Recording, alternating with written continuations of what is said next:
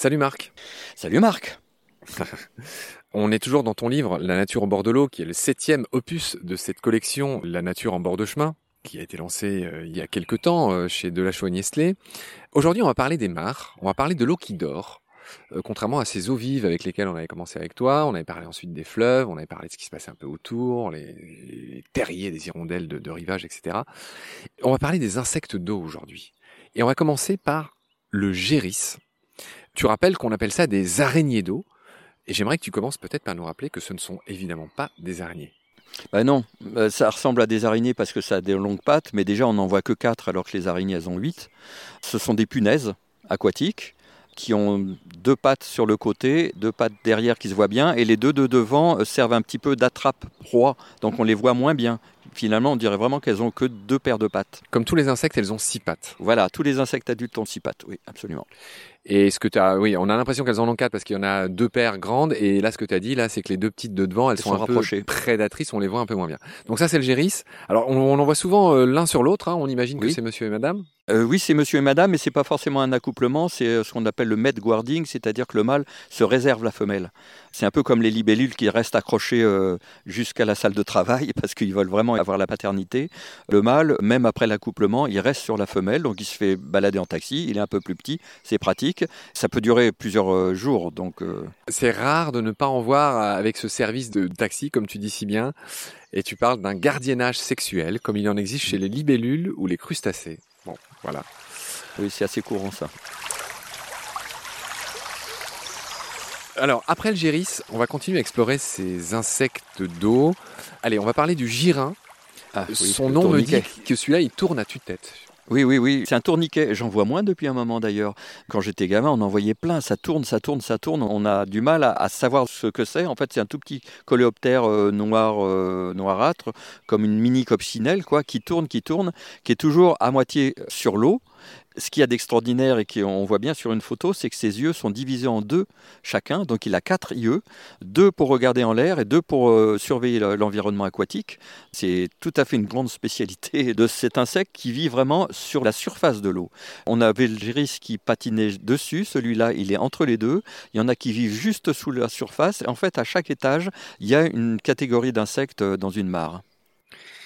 Le girin, c'est celui qui tourne, les quatre yeux, c'est bien compris, euh, Marc. Comme l'anableps, hein. il y a un poisson célèbre qui s'appelle l'anableps, dont l'œil est divisé en deux, une partie pour regarder euh, dans l'air, euh, au-dessus de la surface, et une partie pour regarder dans l'eau, en dessous. L'anableps, on en parle dans Petit Poisson de Ça, on les voit facilement en Guyane. Ouais. On va parler de la notonecte. Petite parenthèse linguistique, si tu m'autorises, Marc, la notonecte, euh, son nom signifie qu'elle nage sur le dos. Hein. Notonecte. Alors dis-nous à quoi ça ressemble la notonecte. Ça tombe bien parce que c'est le cas, elle nage sur le dos. Alors merci. Elle a un revêtement argenté. Explique-moi déjà comment elle nage avec ses longues pattes là, et peut-être d'où vient cette espèce de, de revêtement argenté qu'elle a sur les élytres? La manière de respirer des insectes sous l'eau, euh, elle est assez fabuleuse parce que comme ils sont sous l'eau, croit qu'ils sont aquatiques, mais en fait ils sont terrestres. Ils respirent l'oxygène de l'air, comme les baleines et les dauphins. Souvent, ce sont des insectes volants d'ailleurs qui sont arrivés en vol dans la mare, parce que d'où ils viendraient sinon. Ils ont différentes manières de respirer. Là, euh, ce qu'il y a d'argenté, ce sont des petites bulles d'air qui font une, espèce de réserve, comme des bouteilles, dans lequel euh, l'animal peut respirer alors qu'il est sous l'eau. Il y en a d'autres, comme les neppes, ils ont un tuyau dans le derrière et ils respirent par le Une derrière. sorte de tuba. euh, voilà, c'est ça, qui leur pousse par une derrière. paille. C'est ça. tu peux pas t'empêcher. hein. Ben non. Donc euh, il y en a un, on voit, il a une petite bulle euh, qui lui sort du cul, c'est assez rigolo. Ouais. Et donc euh, bah, il il respire, ces insectes-là respirent. Les neppes, ça parlera peut-être davantage à celles et ceux qui nous écoutent. C'est ceux qu'on surnomme les scorpions d'eau. C'est pas du tout des scorpions. C'est des punaises encore. De loin, c'est vrai que ça évoque le scorpion.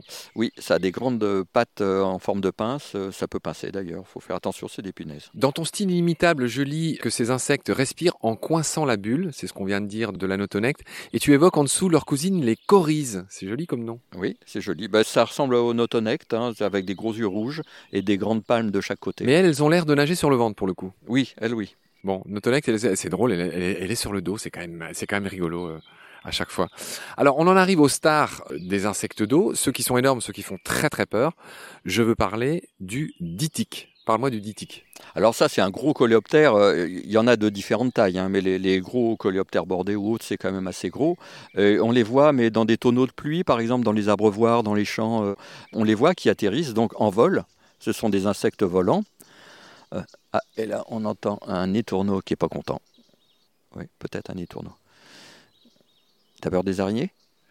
Ah, alors, ah, absolument pas, c'est drôle. On a la chance, je rappelle qu'on a la chance d'être dans ton jardin. Il y a des oiseaux tout autour de nous. Et là, il y a une araignée qui vient de se poser sur mon micro. C'est génial. Alors, je te le dis pas, mais depuis le début, tu avais une chenille sur le chapeau mais qui, se baladait. C'était très rigolo. Ça m'a peut-être un peu déconcentré.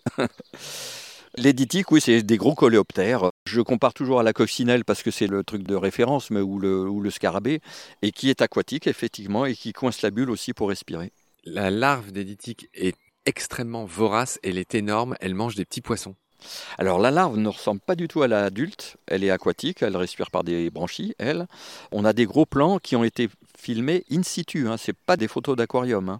Donc ça c'est Bruno Guénard, un de nos trois plongeurs, qui a pris des gros, gros plans de larves de ditiques, on voit toutes leurs mandibules, leurs crochets, toutes leurs armes de prédateurs, et on voit leur regard très étrange.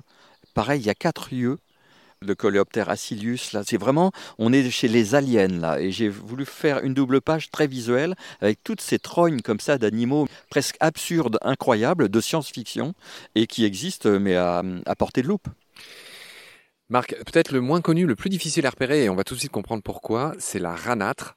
Tu la qualifies de phasme d'eau et c'est encore une punaise. Décris-nous, parle-nous un peu de cette ranâtre. C'est une punaise, effectivement. Donc euh, je dis, bah, c'est pas du tout un phasme, hein, mais c'est vraiment l'équivalent, on dirait une brindille. Donc c'est très très long. On se demande comment ça peut nager. Et en plus, en tant que punaise, pour arriver dans la mare, elle est comme les autres, elle vole. Et là, on se demande où sont les ailes, comment peut marcher cette espèce de bout de bois tout fin, pas du tout aérodynamique, mais euh, la ranâtre vole. En fait, on se demande d'où viennent tous ces petites bestioles. La plupart viennent à la nage. il y en a d'autres qui viennent, et les plantes aussi, collées aux pattes des oiseaux. Les œufs, les graines sont collées aux pattes des canards, des poules d'eau, et vont de mare en mare comme ça. Et c'est comme ça qu'une mare, même si on ne met que de l'eau, au bout d'un moment, elle grouille de vie. Donc, je continue à feuilleter ce beau livre, Marc. Il y a effectivement cette double page sur les larves de frigane, mais ça, on en a déjà parlé, qui vivent, alors, encore une fois, hein, l'enfance dans un berceau, encore un titre à la marque euh, Giraud. Et voilà, et on voit toutes les différences euh, de ce fourreau qui sont faites soit avec des petits morceaux de plantes, des petits morceaux de sable, des petites coquilles vides, de toutes petites euh, planores. Bon, on va y venir dans un instant. Un peu comme les Bernard l'ermite agrandit son étui au fur et à mesure de sa croissance. C'est quelque chose que tu précises? Bah oui, forcément, la larve grandit. L'étui, non. Donc il faut soit changer d'étui, soit le réaménager, parce que bon, elles ont que ça à faire, tu vas me dire, euh, sous l'eau. Donc euh, elles passent leur temps à, réaménager euh, leur, leur, étui, qui est toujours impeccable, et c'est un peu un défilé de mode. Quoi. On voit vraiment des fourreaux de couleurs et de textures très très différents, c'est assez étonnant. Marc, alors c'est pareil, des fois j'ai des grandes envolées comme ça. J'aimerais qu'après avoir écouté l'émission, toutes celles et ceux qui nous font l'honneur de nous écouter fassent la différence entre la limnée et la planorbe. Ce sont deux escargots d'eau, je vais dire ça comme ça, c'est sans doute très mal dit. J'aimerais que tu nous expliques la différence entre les deux. Ce sont bien des escargots d'eau, il hein, n'y a, pas de souci. Euh, la limnée, ça a un petit chapeau pointu, ça se tortille euh, en oblique? Voilà, en oblique, un peu comme une glace, quoi, ça va vers euh, du pointu, alors que la planorbe, c'est enroulé sur elle-même, on dirait plus un pneu de loin. Voilà, c'est euh, sans trou au milieu, évidemment. Tu t'en sors pas mal, hein. tu t'en sors pas mal, euh, radiophoniquement parlant, tu t'en sors pas mal. Je dessine. Oui, c'est vrai. avec les mots. Bon, il y a, d'autres escargots d'eau douce, mais ceux-là, ils sont très très très courants. Hein. Pareil, des fois, euh, alors eux, ils volent pas, hein, mais ils arrivent quand même dans les mares. Quand on met des plantes aquatiques dans une mare euh, qu'on a été chercher ailleurs, il y a souvent des œufs de ces escargots-là, ou sinon, euh, par pattes d'oiseau, par plumage d'oiseau, ils arrivent chez vous. C'est une expérience à faire d'ailleurs. Faites un petit trou d'eau chez vous et vous verrez arriver des tas de trucs. Marc, alors je, on a parlé du Martin Pêcheur, bon ça c'est ton chouchou, si tu veux bien on va parler des miens, on va parler des tritons. Oui. On va parler des urodèles. Alors c'est pareil, hein, on, pas trop de mots savants, effectivement je vais respecter ça, mais les anours, donc tout ce qui est grenouille et crapaud, l'étymologie est archi claire, anour, a privatif, ouros, pas de queue, anour c'est ceux qui ont pas de queue, et les urodèles c'est exactement l'inverse, c'est ceux qui ont une queue à l'état adulte. Tous les têtards ont une queue et les anneaux la perdent quand ils ont leur vie terrestre. rien, rien à dire, effectivement. Et donc, il y a euh, plusieurs doubles pages sur nos amis les tritons.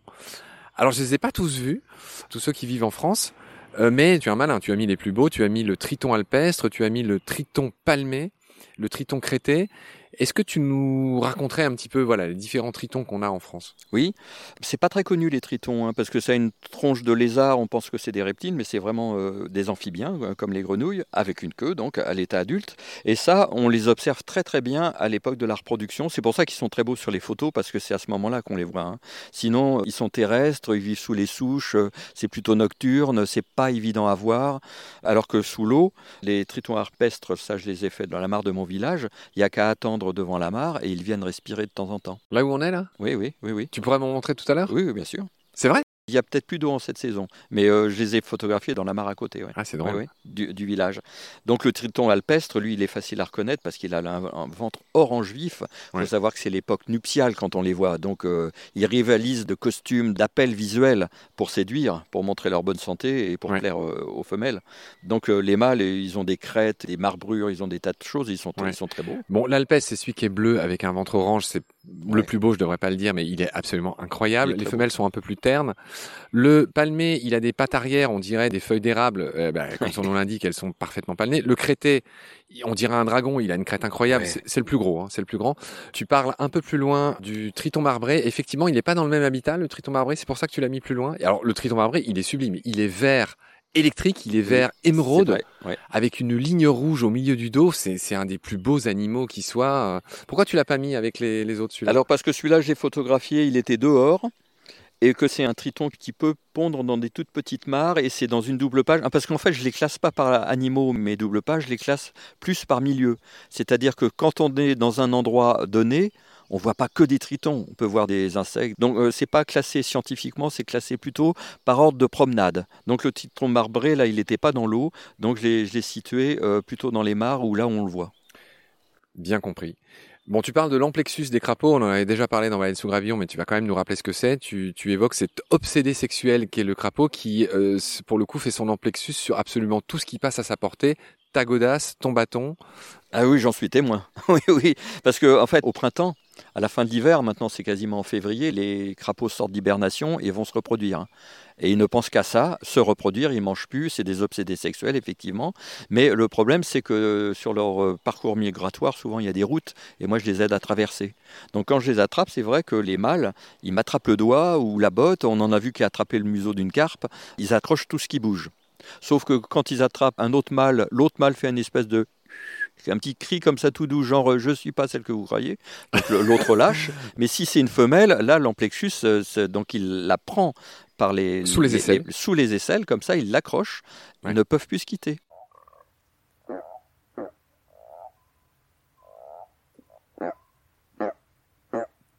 Et ça forme des amas parce qu'il y en a d'autres qui arrivent. Euh, enfin.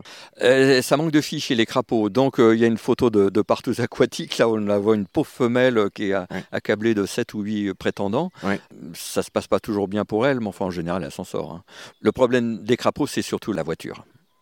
Oui, les fameux crapauds ducs, c'est vrai que c'est bien des fois de couper des routes ou de les aider à traverser. Il y a des plein de volontaires qui font ça dans plein de villages et on, salue ces, gens qui, ont à cœur de bah, juste euh, de pas transformer euh, une migration euh, de reproduction en migration de mort. en crapaud planning pour les automobilistes. En crapaud planning, très bien dit. Marc, encore une grosse différence que tu vas nous, nous rappeler. Les pontes des anours, c'est-à-dire des crapauds et des grenouilles, il y en a qui sont en chapelet et il y en a qui sont en grosses masses gélatineuses, en gros amas. Alors qui fait quoi? Bon, en gros, les masses, les grosses masses, les boules, c'est les grenouilles. Donc il y en a qui flottent, il y en a qui flottent pas, mais c'est tous des grenouilles. Et les crapauds, ils font des chapelets, effectivement, des petits serpentins d'œufs qui sont deux par deux comme ça, qui sortent directement de la femelle en, forme de chapelet. Alors tu as mis le triton arbré à un autre endroit, donc là tu, as fait saigner mon cœur. Mais en revanche, tu n'as pas oublié de mettre le crapaud alite. Et pour ça, hum. je te remercie. J'aimerais que tu nous expliques pourquoi ce crapaud est si particulier, quel est son surnom Dis-nous tout sur ce crapaud alite qui a une petite fente dans les yeux, comme un chat, hein, alors que l'autre, le buffo buffo, le crapaud commun classique, il est horizontal, sa fente pupillaire. Là, euh, l'alite, il est... Euh, enfin voilà, je, je, t'as compris que c'est un de mes chouchous. Bah, On l'appelle aussi crapaud accoucheur. C'est un, petit animal, enfin l'alite accoucheur, puisque par ses pupilles, c'est pas un vrai crapaud. La particularité de l'alite accoucheur, c'est que le mâle qui n'accouche pas mais qui s'occupe des petits, dès la ponte, pendant l'accouplement, quelquefois, avec ses pattes arrière, il va chercher les œufs. Il va jusqu'à rentrer dans le cloaque de la femelle pour vraiment aller les chercher. Il se les met sur le dos. Vraiment, il a des petits pleins de dos et il se balade avec ses œufs comme ça. Euh, la femelle s'en occupe plus et c'est lui qui va euh, protéger ses œufs pendant leur euh, Au début, les œufs, ils sont tout blancs ou tout jaunes. Et au bout d'un moment, on voit les yeux qui apparaissent. Et on dirait vraiment euh, ces deux petits yeux sur ce rond. Voilà, on dirait des petits smileys. Il a des petits émoticônes plein le dos. Quand ils commencent à bouger, qu'ils deviennent têtards, qu'ils vont éclore, alors là, le mâle va les déposer à l'eau. Et ils auront été protégés pendant toute leur enfance en tant qu'œufs. Et là, ils vont pouvoir se développer en tant que têtards, seuls dans l'eau. Grâce à papa.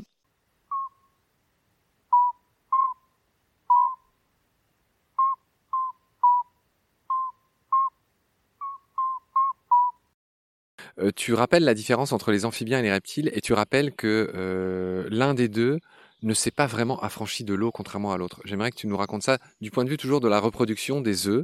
Amphibiens, reptiles, ils sont pas du tout à la même enseigne. On vient de le constater. Les amphibiens doivent se reproduire dans l'eau. Ah les reptiles s'en sont affranchis. Oui, amphibios, ça veut dire euh, vie double. Donc ils sont vraiment à la fois terrestres dans leur vie adulte et les crapauds, les grenouilles, les tritons, tout ça, ça va pondre dans l'eau ou mettre bas pour les salamandres. Les reptiles, c'est le contraire. Une euh, tortue marine, elle vit toute sa vie dans l'eau, mais pour aller pondre, elle va creuser dans le sable sur les plages. Elle a vraiment besoin que le petit sorte. Euh, il y a toujours, on va toujours trouver une exception chez une tortue qui va pondre dans l'eau, etc. Mais globalement, c'est ça. Les amphibiens sont quand même très très proches de l'eau, alors que les reptiles, ils s'en sont affranchis. Bien vu, il y a l'histoire de sac amniotique, etc. Mais on en reparlera une autre fois. Quand tu feras ton livre sur la sexualité des animaux, tu as dit que c'était en, cours de rédaction. Alors, cher Marc, on va finir cet épisode euh, en parlant un peu des canards. On va changer un peu de sujet. Alors tu commences par parler des fuligules. C'est joli comme nom, les fuligules morillon et milouin. Alors, pareil, en, deux mots dont tu as le secret, comment on distingue l'un de l'autre? Fuligules. Alors, il y a plusieurs fuligules. Hein. Euh, d'abord, ils sont magnifiques. Il n'y a pas que les fuligules, d'ailleurs, sur cette page. Il y a tous ces canards euh, qu'on appelle hivernants, qu'on voit souvent l'hiver, euh, qui sont merveilleux, qui sont splendides, qu'on ne connaît pas. Et c'est vraiment notre patrimoine qui nous échappe. Donc je conseille de prendre des longues vues, notamment l'hiver, pour aller voir ces canards. Donc euh, il y a le milouin qui a la tête brune, qui est, ah bah, je parle surtout du mâle, hein. euh, le, corps gris et noir, c'est très très beau. L'œil rouge, la tête brune, on va dire le ventre blanc.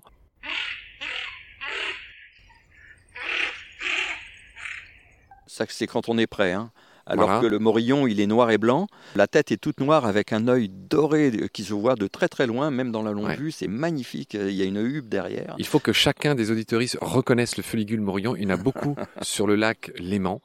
Le mâle a des plumes qui pendouillent derrière la tête et qui est du plus bel effet. L'œil jaune d'or, il est noir et blanc, magnifique.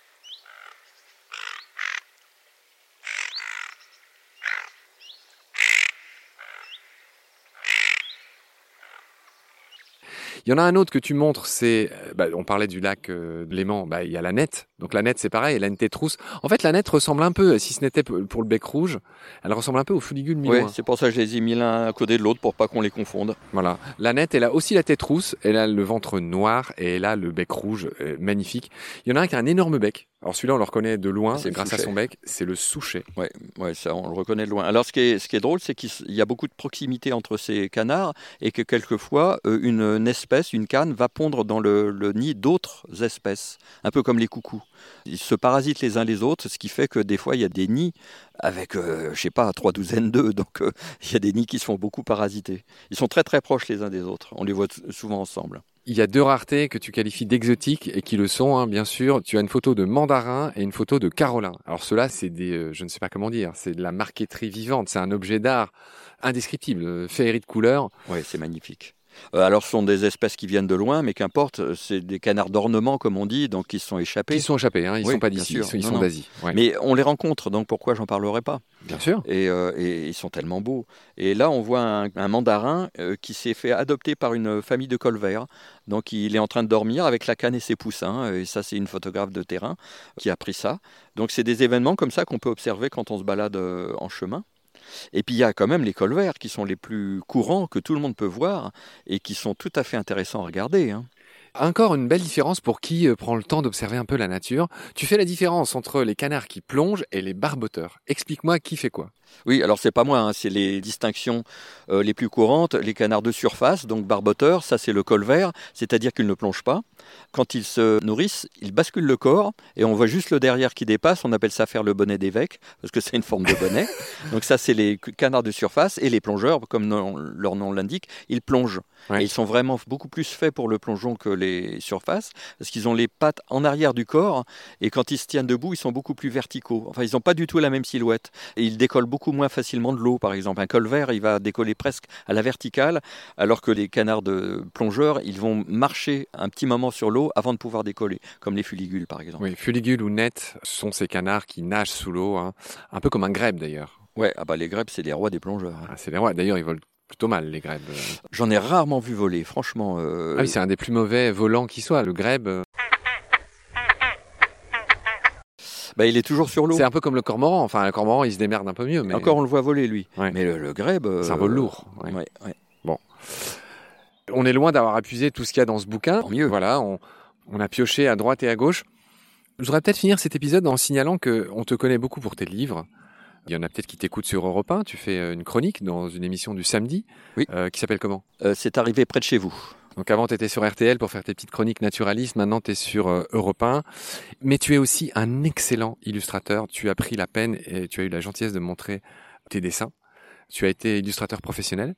J'aimerais que tu me dises un mot sur cette passion, mais surtout sur la façon dont ça a évolué. C'est malheureusement c'est difficile aujourd'hui de gagner sa vie en tant qu'illustrateur Ah oui, oui, oui, oui. euh, bon, a- animalier, hein, je parle. Oui, animalier, euh, il n'y a plus beaucoup de, de demandes, hein, euh, comme photographe animalier d'ailleurs. euh, c'est plus un métier pour beaucoup de gens. Déjà, c'était assez mal payé quand je bossais, mais ça allait de moins en moins. Attiré par l'appât du gain, tu es devenu cet auteur à succès. C'est absolument le contraire, c'est-à-dire que j'ai fait ça euh, sans aucun souci de gagner ma vie, euh, donc euh, ça a été difficile, et c'est devenu de plus en plus difficile. Et j'aime bien écrire aussi, et petit à petit, comme c'est plus facile d'écrire, enfin j'écris plus vite que je dessine, c'est de l'aquarelle à l'ancienne. faut tendre la planche, faire des calques, mouiller son papier, enfin tout ça c'est vraiment à l'ancienne ce que je fais. Donc c'est très lent. C'est très lent. Ça prend combien de temps pour faire un Euh, dessin bah, justement, Plusieurs jours. euh, justement euh, une tortue, par exemple, ça me demandait deux jours. Sur les livres des tortues, j'en ai fait plusieurs dizaines. C'est quand même assez lent. Un animal, c'est euh, des poils, des plumes, des écailles. C'est plein de détails. Donc il y a forcément une petite ombre, une petite lumière, un petit volume. Enfin, c'est très très long de le faire d'une manière un petit peu détaillée. Marc, on expose toutes les semaines des artistes animaliers et surtout des photographes, mais aussi des illustrateurs animaliers sur le sur l'insta de Baleine sous gravillon. Et je te le dis du fond du cœur, hein, euh, vraiment, t'es un des meilleurs que j'ai vu. C'est dommage que t'en fais plus d'ailleurs. Ah, J'ai pas le temps. Je voudrais avoir plusieurs vies. Une vie de guitariste, de pianiste, une vie de Militant. sculpteur, une vie de, de militant. Euh, Tu m'as dit que la moitié de ta vie, c'était ta vie de militant à l'ASPAS, Ouais. euh, l'association pour la protection des animaux sauvages. dont je suis très fier. On fait des choses très bien. On Ouais. se bat contre le lobby de la chasse, on achète des terrains euh, pour les rendre à la nature, euh, pour le réensauvagement. Il y a une urgence aujourd'hui. Donc je pense que la nature me donne tellement, je ne peux pas ne pas lui rendre quelque chose, parce que militer euh, à l'espace, c'est pas euh, juste protéger les animaux, donner du biberon à un petit fan ou des choses comme ça, c'est euh, des tracas administratifs, juridiques, etc. C'est pas que rigolo, mais n'empêche qu'il faut le faire euh, pour que ces associations soient solides, qu'on se batte juridiquement, qu'on achète des terrains. C'est toute une structure, quoi. C'est des Tu as un rôle précis à tu es, euh, porte-parole. tu es porte-parole Oui. Tu es le porte-parole ou il y en a d'autres? Euh, Alors, je suis le porte-parole officiel, mais euh, tout le monde a le droit de parler, hein, heureusement. Je voudrais surtout pas qu'il y ait une seule personne qui symbolise l'association. On est collectif, voilà. C'est pour ça que j'ai toujours refusé d'être président. Ça marche très bien comme ça. On a fini notre série Bordelot. Je te remercie beaucoup pour ton accueil. Salut Marc.